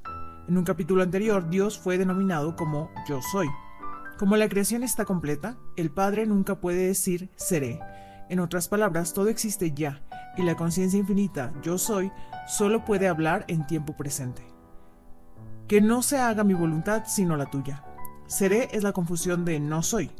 La voluntad del Padre es siempre yo soy. Hasta que no comprendas que tú eres el Padre, solo hay un yo soy y tu ser infinito es ese yo soy, tu voluntad siempre será yo seré. En la ley de la aceptación o la asunción, aquello de lo que eres consciente es la voluntad del Padre. El deseo sin esta conciencia de ello es mi voluntad. Esta gran cita, tan poco comprendida, es una perfecta explicación de la ley de la asunción. Es imposible hacer cualquier cosa, hay que ser para hacer. Todo sería diferente si tuvieras una imagen diferente de ti mismo. Eres lo que eres y todo es como eres. Los acontecimientos que observas están determinados por tu autoimagen. Cuando cambias tu autoimagen, los acontecimientos que tienes adelante cambian con el tiempo. Pero así cambiados vuelven a formar un orden determinado a partir del momento de la autoimagen cambiada. Eres un ser que tiene el poder de invertir, lo que te permite, mediante un cambio de conciencia, alterar el curso de los acontecimientos observados, es decir, cambiar el futuro. Niega la evidencia de los sentidos y acepta la sensación de tu deseo cumplido. Dado que tu aceptación es creativa y forma una atmósfera, si es una aceptación noble, aumenta tu seguridad y te ayuda a alcanzar un nivel superior del ser. Por el contrario, si tu aceptación es poco armoniosa, te obstaculiza y acelera tu camino descendente, así como las suposiciones, asunciones amorosas crean una atmósfera armoniosa, los sentimientos duros y amargos crean una atmósfera dura y amarga. Todo lo que es justo, en todo lo puro, en todo lo amable, si hay algo que admirar, piensen en ello. Esto significa que tus suposiciones o asunciones deben ser los conceptos más elevados, más nobles y más felices. No hay mejor momento para empezar que ahora. El momento presente es siempre la mayor oportunidad para eliminar todas las suposiciones no deseadas y concentrarse solo en lo bueno. Reclama para ti, así como para los demás, la herencia divina. Ve solo su bien y el bien en ellos. Estimula en los demás, a través de tu honesta aceptación de lo bueno, que hay en ellos la más alta confianza y autoafirmación, y te convertirás en su profeta y su sanador ya que una inevitable realización espera todas tus suposiciones o asunciones sostenidas. A través de una aceptación se gana lo que nunca se puede ganar a través de la compulsión. Una aceptación es un cierto movimiento de la conciencia. Este movimiento, como todos los movimientos, ejerce una influencia sobre la sustancia circundante y hace que ésta asuma la forma de la aceptación y la refleje. Un cambio de fortuna es una nueva dirección y una nueva perspectiva, y simplemente un cambio en la disposición de la misma sustancia la conciencia. Si quieres cambiar tu vida, tienes que empezar por la fuente directa, por tu propia imagen fundamental de ti mismo. No basta con un cambio externo para formar parte de una organización o un organismo político o religioso. La causa es más profunda que esto. El cambio esencial debe producirse dentro de ti, en tu propia imagen de ti mismo. Debes asumir que ya eres lo que quieres ser y habitar en ello, pues la realidad de tu asunción tiene su inicio en la completa independencia de los hechos objetivos y se revestirá de carne a medida que habites en el sentimiento del deseo cumplido. Si sabes que las suposiciones o asunciones, cuando se reflexiona sobre ellas, se convierten en hechos, entonces entenderás los acontecimientos que para el ignorante parecen meras coincidencias, como el efecto lógico e inevitable de tu suposición. Lo importante es tener en cuenta que tienes infinito libre albedrío para elegir tus suposiciones o asunciones, pero ningún poder para determinar las circunstancias y acontecimientos. No puedes crear nada, pero tu suposición determina qué parte de la creación vas a experimentar. Capítulo 22. Coherencia. Lucas 11, 5, 9. También les dijo, ¿quién de ustedes que tenga un amigo va a verlo y le dice, amigo, préstame tres panes, porque un amigo mío ha venido a visitarme y no tengo nada que ofrecerle? Aquel responderá desde adentro y le dirá, No me molestes, la puerta ya está cerrada y mis niños están en la cama durmiendo. No puedo levantarme para dártelos. Yo les digo que aunque no se levante a dárselos por ser su amigo, sí se levantará por su insistencia y les dará todo lo que necesiten. Así que pidan y se les dará. Busquen y encontrarán. Llamen y se les abrirá. Hay tres personajes en esta cita. Tú y los dos amigos mencionados. El primer amigo es un estado de conciencia deseado. El segundo amigo es un deseo que anhela su realización. El 3 es el símbolo de la totalidad, de la perfección. El pan simboliza la sustancia. La puerta cerrada representa los sentidos que distinguen lo visible de lo invisible. Los niños dormidos son las ideas aquietadas. La imposibilidad de elevarse significa que un estado de conciencia deseado no puede elevarse hacia ti. Tú debes elevarte hacia él. La insistencia significa la constancia requerida, una especie de descaro. Pedir, buscar y llamar significa la aceptación de la conciencia de tener ya lo que deseas. Aquí la escritura te dice que debes ser constante en la elevación o aceptación de la conciencia de tu deseo ya cumplido. La promesa está destinada a que si empujas descaradamente en la suposición de que ya tienes lo que tus sentidos te niegan, se te dará. Tu deseo será alcanzado. La Biblia enseña la necesidad de la coherencia a través de un relato de muchas historias. Cuando Jacob pidió una bendición al ángel con el que luchaba, le dijo, No te dejaré ir si no me bendices. Cuando la mujer sunemita buscó la ayuda de Eliseo, dijo, Juro por el Señor y por tu vida que no te voy a dejar. Así que se puso en marcha y fue tras ella. La misma idea se expresa en otros lugares. Además, Jesús les contó una parábola en cuanto a la necesidad de orar siempre y de no desanimarse. Les dijo, en cierta ciudad había un juez que no temía a Dios ni respetaba a nadie. En esa misma ciudad había también una viuda, la cual acudía a ese juez y le pedía, Hazme justicia contra mis adversidades. Pasó algo de tiempo y el juez no quiso atenderla, pero además se puso a pensar, Aunque no temo a Dios ni respeto a nadie, esta viuda me molesta tanto que voy a hacerle justicia. No sea que siga viniendo y me agote la paciencia. Lucas 18.1.5 La verdad subyacente de cada una de estas historias es que el deseo surge de la conciencia del logro del objetivo final, y que la permanencia resulta de mantener la conciencia del deseo ya cumplido en su realización. No basta con sentirse en el estado de oración respondida, hay que habitar en el estado. Esa es la razón de la llamada, que hay que rezar en todo momento y no aflojar. Rezar aquí significa agradecer que ya tienes lo que deseas. Solo la constancia en la aceptación del deseo cumplido puede desencadenar esos cambios sutiles en tu mente que dan lugar al cambio deseado en tu vida. No importa si son ángeles, Eliseo o jueces reacios, todos deben responder en armonía con tu firme aceptación. Si parece que las demás personas de tu mundo no se comportan contigo como te gustaría, no es reticencia por su parte, sino falta de coherencia por tu suposición o asunción de que tu vida ya es como la quieres. Para que tu asunción sea efectiva, no debe ser un acto aislado, sino una actitud sostenida del deseo cumplido. Y la actitud mantenida que te lleva ahí para que pienses desde tu deseo cumplido en lugar de pensar en tu deseo, se logra con la ayuda de la aceptación repetida del deseo cumplido. Es la repetición, no el tiempo, lo que lo hace natural. Aquello a lo que te vuelves continuamente constituye tu verdadero ser. La ocupación repetida del sentimiento del deseo cumplido es el secreto de tu éxito. Capítulo 23. Estudios de caso. En este punto será muy útil citar algunos ejemplos concretos de la aplicación exitosa de la ley. En cada uno de estos ejemplos, el problema está claramente definido y se describe completamente la forma en que se utilizó la imaginación para alcanzar el estado de conciencia requerido. En cada uno de estos casos, el autor de este libro estuvo personalmente involucrado, o los hechos le fueron contados por la persona involucrada. 1. Esta es una historia que conozco personalmente, hasta el más mínimo detalle. En la primavera de 1943, un soldado recién alistado fue destinado a un gran campamento militar en Luisiana.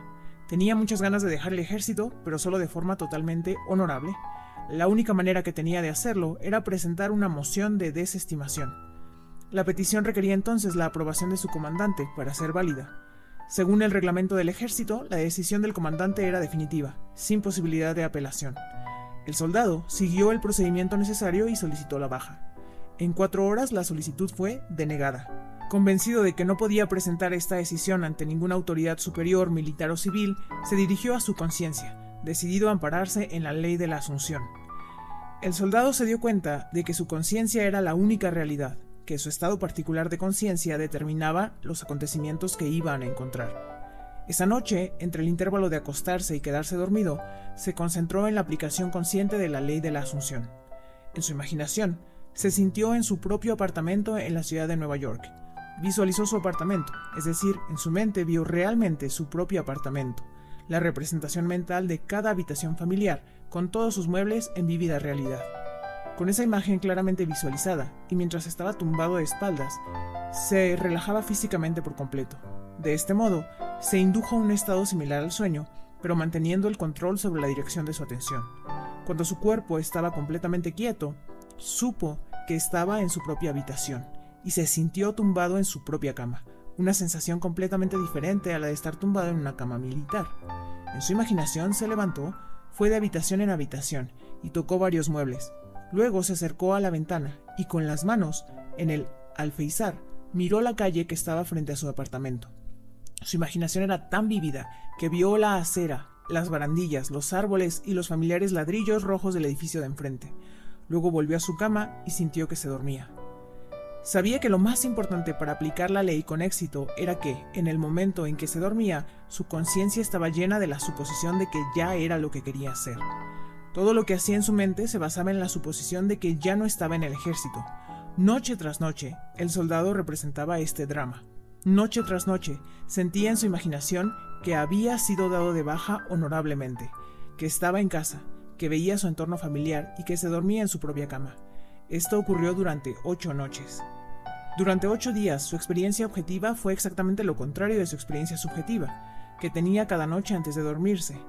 Al noveno día, llegaron órdenes del cuartel general del batallón para que el soldado llenara una nueva solicitud de baja. Poco después de hacerlo, se le ordenó que acudiera al despacho del coronel para prestar una declaración. Durante la entrevista, el coronel le preguntó si seguía deseando renunciar al ejército. Cuando el soldado lo afirmó, el coronel dijo que él personalmente no estaba de acuerdo, y aunque tenía fuertes objeciones a la promesa de baja, decidió reconsiderar estas objeciones y aprobar la solicitud. A las pocas horas, la solicitud fue aprobada y el soldado, ahora civil, estaba en el tren de camino a casa. 2. Esta es una historia impresionante de un empresario de gran éxito que ilustra el poder de la imaginación y la ley de la asunción. Conozco muy bien a esta familia y todos los detalles me los contó el hijo del que trata esta historia. La historia comienza cuando tenía 20 años. Era el segundo mayor de una familia numerosa de nueve hermanos y una hermana. El padre era uno de los socios de un pequeño negocio mercantil. A los 18 años, el hermano del que se cuenta esta historia dejó el país donde vivía la familia y se trasladó a 3.000 kilómetros de distancia para asistir a la universidad y completar su carrera escolar.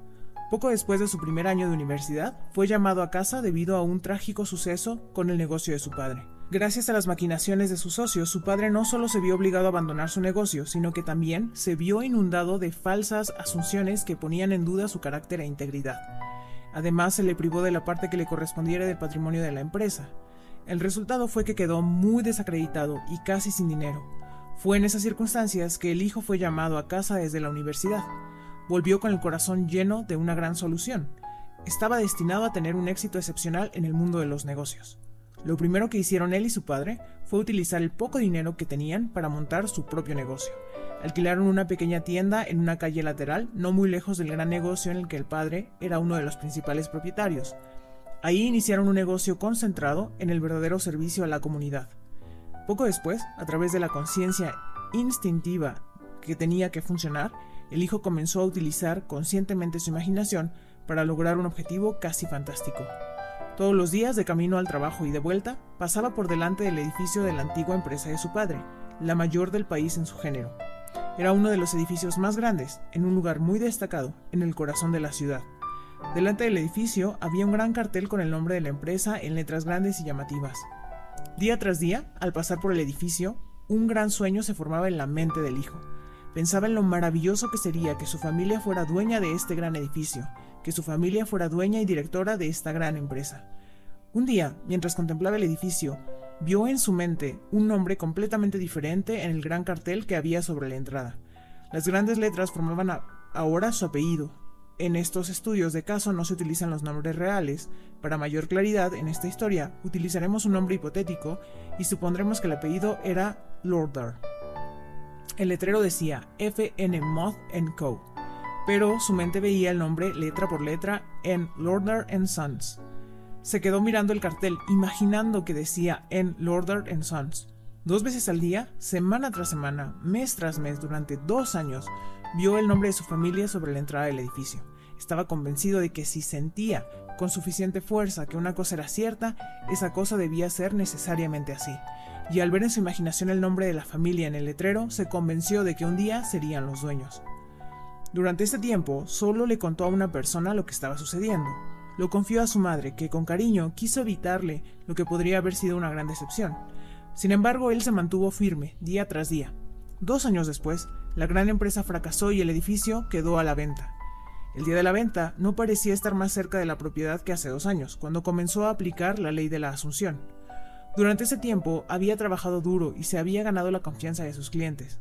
Sin embargo, no había ganado ni de lejos el dinero suficiente para comprar la propiedad.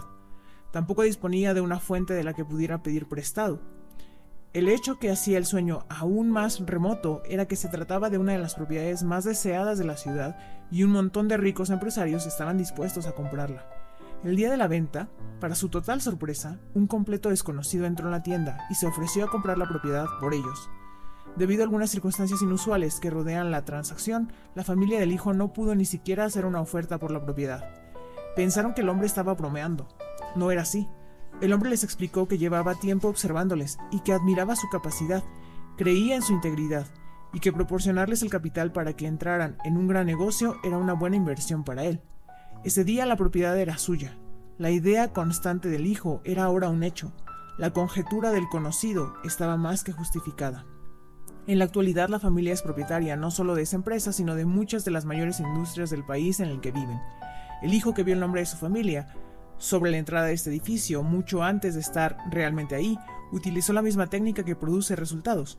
Al asumir la sensación de que ya tenía lo que deseaba, haciendo de esto una realidad viva en su mente, siendo definitivo y constante, sin importar las apariencias o las circunstancias, hizo inevitablemente verdad su sueño. 3. Esta es la historia de un resultado totalmente inesperado de una conversación con una señora que se puso en contacto conmigo. Una tarde vino a verme una joven abuela, empresaria de Nueva York. Traía consigo a su nieto de nueve años que le visitaba desde Pensilvania. En respuesta a su pregunta le expliqué la ley de adopción o asunción y los detalles del procedimiento a seguir para conseguir el objetivo. El niño se sentó tranquilamente, ocupado con un coche de juguete, mientras yo le explicaba a la abuela el método para asumir el estado de conciencia que le correspondería si su deseo se cumpliera ya. Le conté la historia del soldado del campo que se dormía cada noche imaginando que estaba en su casa, en su propia cama. Cuando el niño y su abuela se marcharon, me miró con gran entusiasmo y dijo, ya sé lo que quiero y ahora sé cómo conseguirlo. Sorprendido le pregunté de qué se trataba. Me dijo que tenía el corazón puesto en un cachorro. La abuela protestó enérgicamente, explicando al hijo que se había hablado en repetidas ocasiones de que no podían tener un perro bajo ninguna circunstancia, que su padre y su madre no lo permitirían, que el chico era demasiado joven para cuidar adecuadamente de un perrito, y que además el padre tenía aversión a los perros. En realidad odiaba estar rodeado de perros. Todos estos eran argumentos que el niño, deseoso de tener un perro, se negaba a entender. Ahora ya sé qué hacer, dijo. Todas las noches, cuando me vaya a la cama, fingiré que tengo un perro y que le doy comida y lo paseo. No, dijo la abuela. Eso no es lo que quiere decir el señor Neville. No era para ti. No puedes tener un perro. Unas seis semanas después, la abuela me contó una historia que le pareció increíble. El deseo del niño de tener un perro era tan intenso que asimiló todo lo que yo le había contado a su abuela sobre la consecución de su deseo, y creyó incondicionalmente que ahora al menos sabía cómo conseguir un perro. Poniendo en práctica esta creencia, durante muchas tardes el niño imaginaba que había un perro tumbado junto a él en la cama. En su imaginación daba de comer al perro, incluso palpaba su pelo. Cosas como jugar con el perro o pasearlo llenaban su mente. A las pocas semanas ocurrió. Un periódico de la ciudad donde vivía el niño organizó un programa especial con motivo de la Semana del Amor a los Animales. Se les pidió a todos los escolares que escribieran una redacción sobre la pregunta, ¿por qué me gustaría adoptar un perro? Después de recibir y juzgar los ensayos de todas las escuelas, se anunció el ganador de este concurso. El mismo chico que me dijo unas semanas antes, en mi departamento de Nueva York, ahora sé cómo conseguir un perro, fue el ganador. En una extensa ceremonia de la que se informó con artículos y fotos en el periódico, el chico recibió un hermoso cachorro de collie. La abuela me dijo que si al niño le hubieran dado el dinero con el que podía haber comprado el perro, sus padres se habrían negado y en su lugar habrían puesto el dinero en la cuenta de ahorros del niño. Incluso si alguien le hubiera regalado un perro, los padres se habrían negado o habrían regalado al perro. Sin embargo, la forma dramática en la que el niño consiguió el perro, el hecho de ganar el concurso de la ciudad y los artículos y las fotos del periódico, el orgullo del logro y la alegría del niño hicieron que los padres cambiaran de opinión e hicieran lo que nunca pensaron posible, le permitieron quedarse con el perro.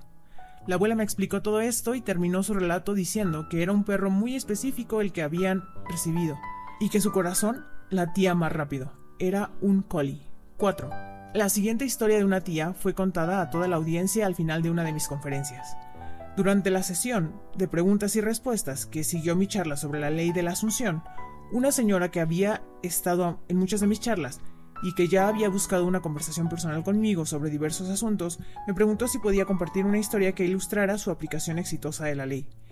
Dijo que cuando llegó a casa después de la conferencia de la semana anterior, encontró a su sobrina deprimida y terriblemente alterada. El marido de la sobrina, que era oficial de las Fuerzas Aéreas destinados a Atlantic City, había recibido la orden de desplegarse en Europa junto con su unidad.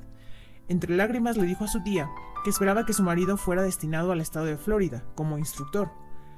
Las dos amaban Florida y estaban ansiosos por ser destinados ahí para no estar separados el uno del otro. A esta noticia la tía respondió diciendo que lo único que había que hacer era aplicar inmediatamente la ley de la Asunción. Hagámoslo, dijo. Si estuvieras en Florida, ¿qué harías? Sentirías la cálida brisa, olerías el aire salado, sentirías los dedos de los pies hundiéndose en la arena. Pues bien, hagamos esto ahora. Se quitaron los zapatos, apagaron las luces y en su mente se sintieron como si estuvieran en Florida. Sintieron la brisa cálida, olieron el aire del océano y pusieron los dedos en los pies de la arena. 48 horas después, el marido recibió un cambio de destino. Sus nuevas órdenes eran presentarse inmediatamente como instructor del ejército en el aire de Florida. Cinco días después, su esposa estaba en el tren, de camino a reunirse con él. Aunque la tía acompañó a la sobrina, asumiendo el estado de conciencia requerido para ayudarla a cumplir su deseo, ahora no iba a Florida. No era su deseo, era el intenso deseo de su sobrina. 5. Este caso es especialmente interesante por el corto intervalo de tiempo entre la aplicación de esta ley de la asunción y la manifestación visible. Una mujer muy prominente acudió a mí con gran ansiedad.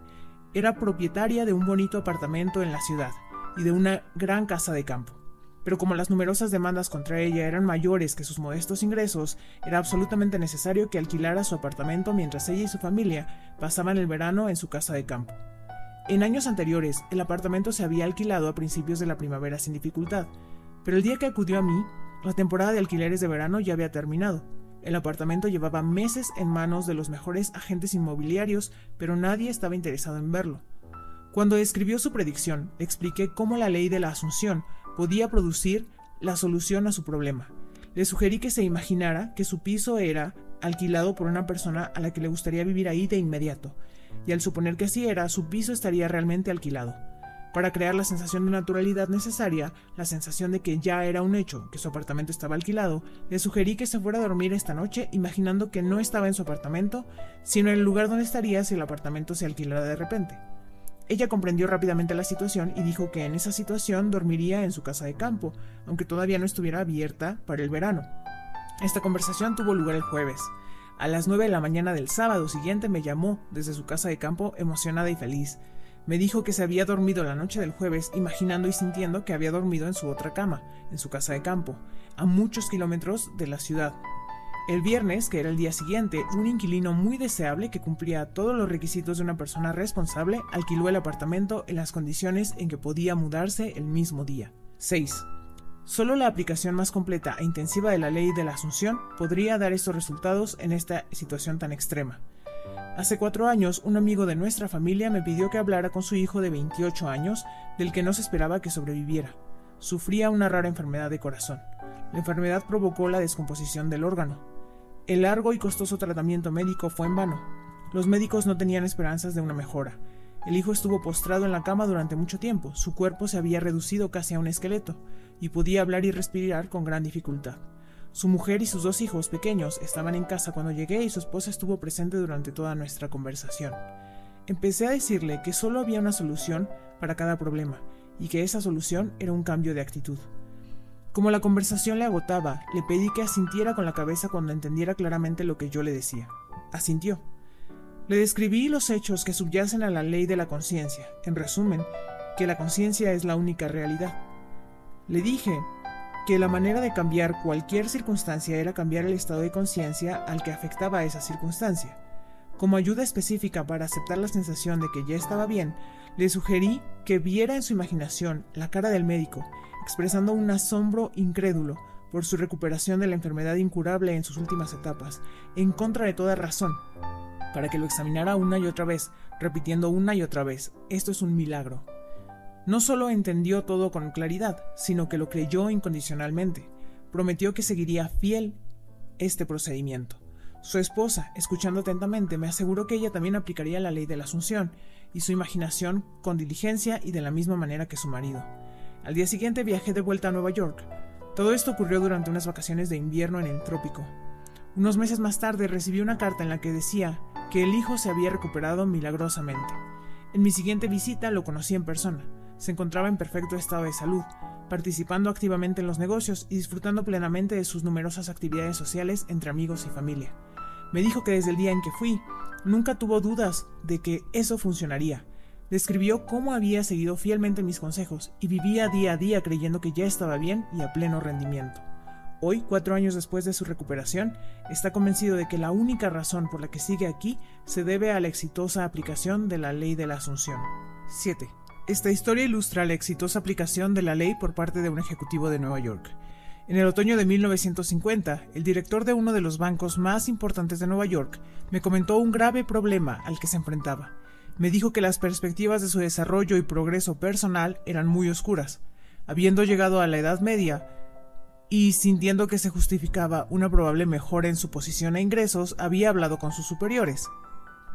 Estos le habían dicho con toda franqueza que no era posible una mejora significativa, y le insinuaron que si no estaba contento podía buscar otro trabajo. Esto por supuesto aumentó su malestar. En nuestra conversación nos explicó que no tenía un gran deseo de ganar mucho dinero, pero que necesitaba unos ingresos considerables para mantener su hogar en buenas condiciones y para poder costear la educación de sus hijos en buenos colegios e institutos. Esto le resultaba imposible con sus ingresos actuales. La negativa del banco a asegurarle una mejora en su futuro le provocó un sentimiento de insatisfacción y un intenso deseo de asegurarse una posición mejor con unos ingresos mucho mejores me confesó que el tipo de trabajo que más le gustaría en el mundo consistía en gestionar los fondos de inversión de una gran institución, en una fundación o una gran universidad. Al explicarle la ley de la Asunción, le dije que su situación actual no era más que una manifestación de su autoimagen, y que si quería cambiar las circunstancias en las que se encontraba, podía hacerlo cambiando su autoimagen.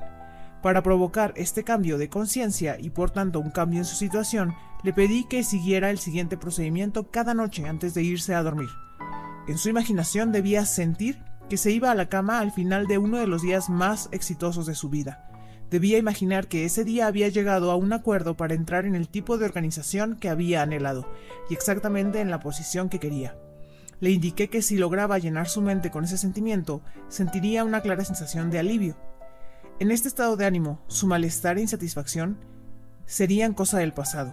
Sentiría la satisfacción que conlleva el cumplimiento del deseo le aseguré que si hacía esto a conciencia, inevitablemente conseguiría el tipo de trabajo que buscaba. Era la primera semana de diciembre. Noche tras noche, sin ninguna expectativa, siguió este procedimiento. A principios de febrero, un director de una de las fundaciones más ricas del mundo le preguntó si estaría interesado en incorporarse en la fundación como ejecutivo encargado de inversiones. Tras una breve conversación aceptó. Hoy en día este hombre se encuentra en una posición mucho más avanzada de lo que podría haber esperado, con unos ingresos considerablemente más altos y la seguridad de un progreso constante. 8. El marido y la mujer de esta historia han asistido a muchas de mis conferencias durante varios años. Es una interesante ilustración de la aplicación consciente de esta ley por parte de dos personas centradas en el mismo objetivo al mismo tiempo. Este hombre y su esposa eran una excepcional pareja devota. Su vida era feliz en todos los aspectos y estaban absolutamente libres de problemas o frustraciones. Hacía tiempo que planeaban mudarse a un apartamento más grande. Cuanto más lo pensaban, más se daban cuenta de que se trataba de un precioso ático que se les había ido de las manos. Hablando de ello juntos, el marido explicó que quería uno con grandes ventanales y preciosas vistas. La mujer dijo que le gustaría tener un lado de las paredes espejado de arriba a abajo. Ambos querían una estufa a leña, era imprescindible para ellos. Durante meses buscaron en vano un apartamento así. De hecho, la situación en la ciudad era tal que resultaba casi imposible conseguir un apartamento. Eran tan escasos que no solo había una lista de espera, sino que había todo tipo de ofertas especiales que incluían bonificaciones, hacerse con los muebles, etc. Los apartamentos nuevos se alquilaban mucho antes de que estuvieran terminados, a veces solo a partir de los planos. A principios de esta primavera, tras meses de búsqueda infructuosa, por fin vieron uno que estaban considerando. Era un ático en un edificio recién terminado en la Quinta Avenida frente a Central Park. Tenía una breve inconveniente. Al ser un edificio nuevo, no había control de alquileres y la pareja consideraba que la renta anual era exorbitante. Era varios miles de dólares más al año de lo que habían contemplado pagar. Durante los meses de primavera, marzo y abril siguieron mirando diferentes áticos por la ciudad, pero siempre volvían a este. Finalmente decidieron aumentar considerablemente la cantidad que pagarían e hicieron una oferta que la gente del edificio aceptó, y la remitió a los propietarios para que la revisaran. Fue entonces cuando ambos, sin consultarlo con el otro, decidieron aplicar la ley de la Asunción. Solo más tarde se enteraron de que lo habían hecho el uno hacia el otro.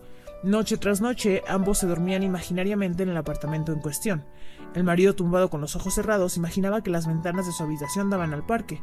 Imaginaba que se acercaba a la ventana a primera hora de la mañana para disfrutar de la vista. Se imaginó a sí mismo sentado en el patio con vistas al parque y bebiendo cócteles con su mujer y sus amigos, disfrutando plenamente de todo. Llenó su mente con la sensación de estar realmente en el ático y en la terraza. Durante todo este tiempo, y sin saberlo, su mujer estaba haciendo lo mismo. Pasaron varias semanas sin que los propietarios tomaran una decisión, pero siguieron yéndose a dormir cada noche imaginando que realmente dormían en este ático. Para su total sorpresa, un día uno de los empleados del edificio del apartamento en el que vivían les dijo que el ático ahí estaba libre.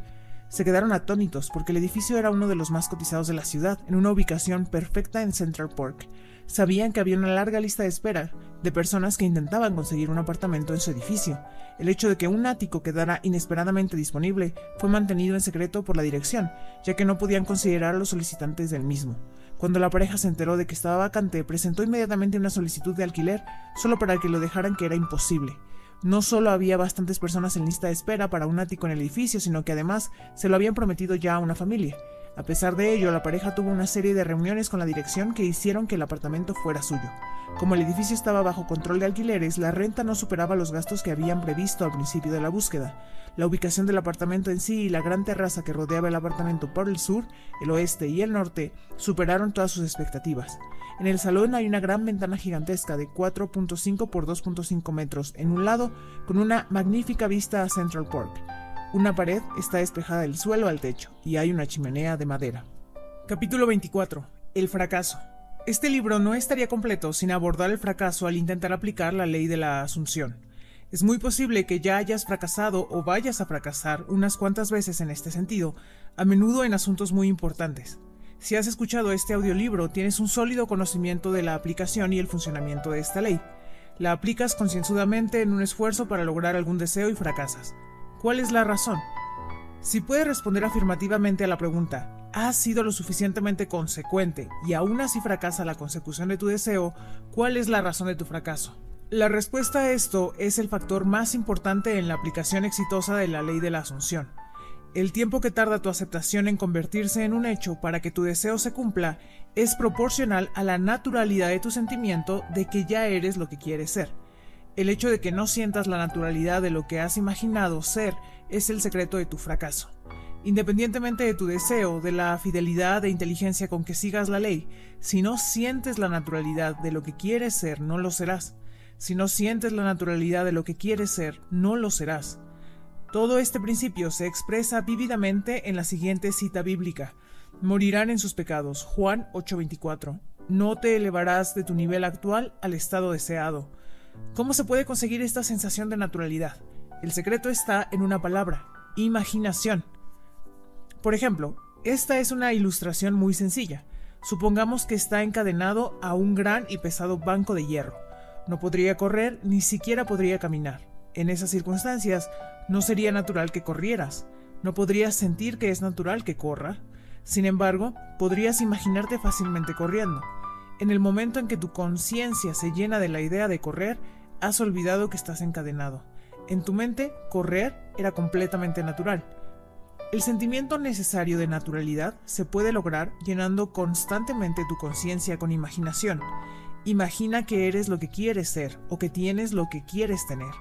El progreso solo puede seguir a tu imaginación, de tu deseo que te eleva de un nivel actual. Lo que realmente necesitas sentir es que todas las cosas son posibles para ti.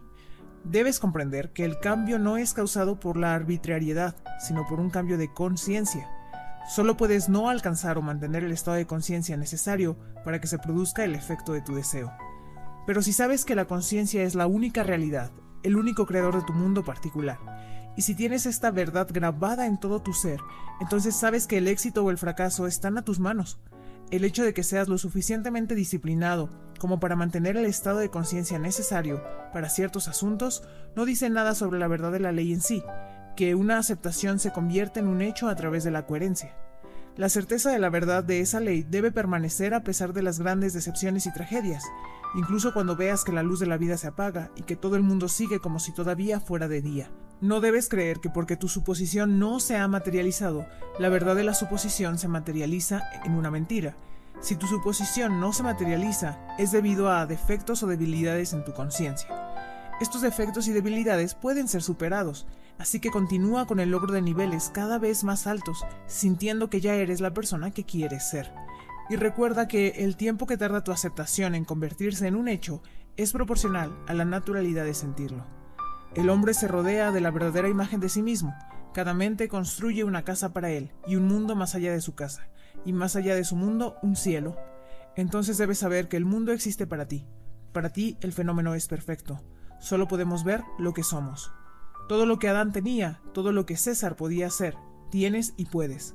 Adán llamó a su casa, a su cielo y a la tierra. César llamó a su casa, Roma.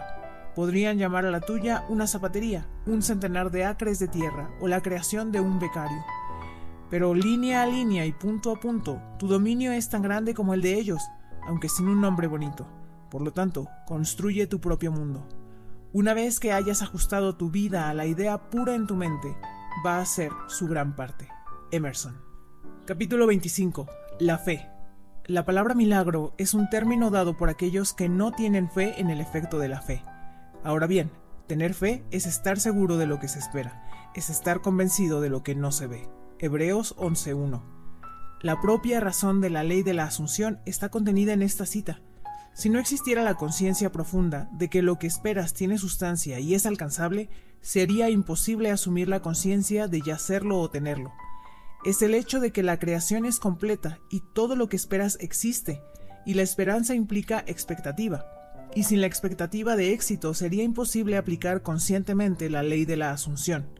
La evidencia es un signo de la realidad. Así, esta cita significa que la creencia es la conciencia de la realidad de tu propia suposición, una creencia en la realidad de las cosas que no ves, la percepción mental de la realidad de lo que no es visible. En consecuencia, es obvio que la falta de creencia significa incredulidad en la existencia de tu deseo. En la medida en que tu experiencia es la reproducción fiel de tu estado de conciencia, la falta de fe significará un eterno fracaso en la aplicación consciente de la ley de la asunción. En todas las épocas de la historia, la fe ha desempeñado un papel secundario, impregna todas las grandes religiones del mundo, se entrelaza con la mitología y sin embargo hoy en día es casi universalmente incomprendida.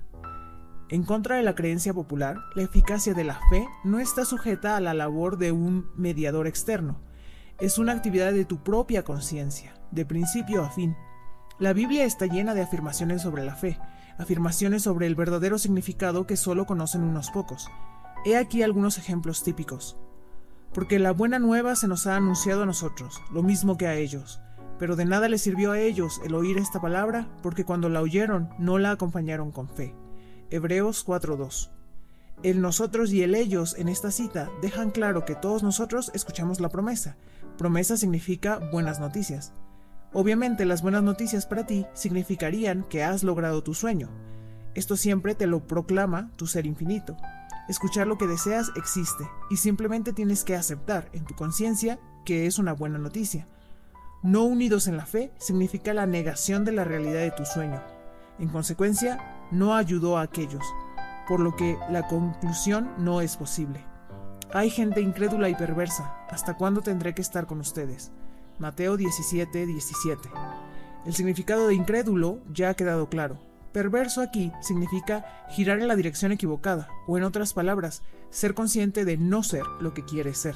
Ser incrédulo es decir, no crear y no creer en la realidad de tu supuesto. Es ser perverso. ¿Hasta cuándo tendré que estar con ustedes? Significa que el cumplimiento de tu deseo depende de que te pongas en el estado de conciencia adecuado. Es como si lo que deseas te dijera que no será tuyo hasta que te alejes de la incredulidad y la maldad y te vuelvas a la rectitud. Como se mencionó anteriormente, la rectitud es la conciencia de ser lo que ya quieres ser. Por la fe salió de Egipto sin temor a la ira del rey y se mantuvo firme, como si estuviera viendo al invisible. Hebreos 11:27 Egipto significa la oscuridad, la creencia en muchos dioses o muchas causas externas a tu propio poder. El rey simboliza el poder de las condiciones y circunstancias externas. Él es tu autoimagen de ser ya lo que quieres ser. Aguantar firmemente como ver lo invisible significa la firmeza de tu asunción de que todos tus deseos ya se han cumplido. Por lo tanto, esta cita afirma que a través de la firmeza en la suposición de que ya eres la persona que quieres ser, te elevas por encima de toda duda, miedo y creencia en el poder de las condiciones y circunstancias externas, y tu mundo inevitablemente confirma tu suposición o asunción. Las definiciones de diccionario sobre la fe, el ascenso de la mente o la comprensión de la verdad, la adhesión consistente de principios, son tan aptas que podrían haber sido escritas con la ley de la asunción en mente. La fe no se cuestiona, la fe se sabe y se siente. Capítulo 26. Destino. Tu destino es lo que debes experimentar inevitablemente. De hecho, hay una variedad infinita de destinos individuales, y cada uno cuando se alcanza es el comienzo de un nuevo destino. Como la vida es infinita, la idea de un destino último es inconcebible. Si entendemos que la conciencia es la única realidad, entonces sabemos que es la única creadora. Es decir, tu conciencia es la creadora de tu destino. Es un hecho que tú determinas tu destino en cada momento, lo sepas o no. Mucho de lo que es bueno o incluso maravilloso llegó a tu vida sin que tuvieras la menor idea de que eras el creador de ello.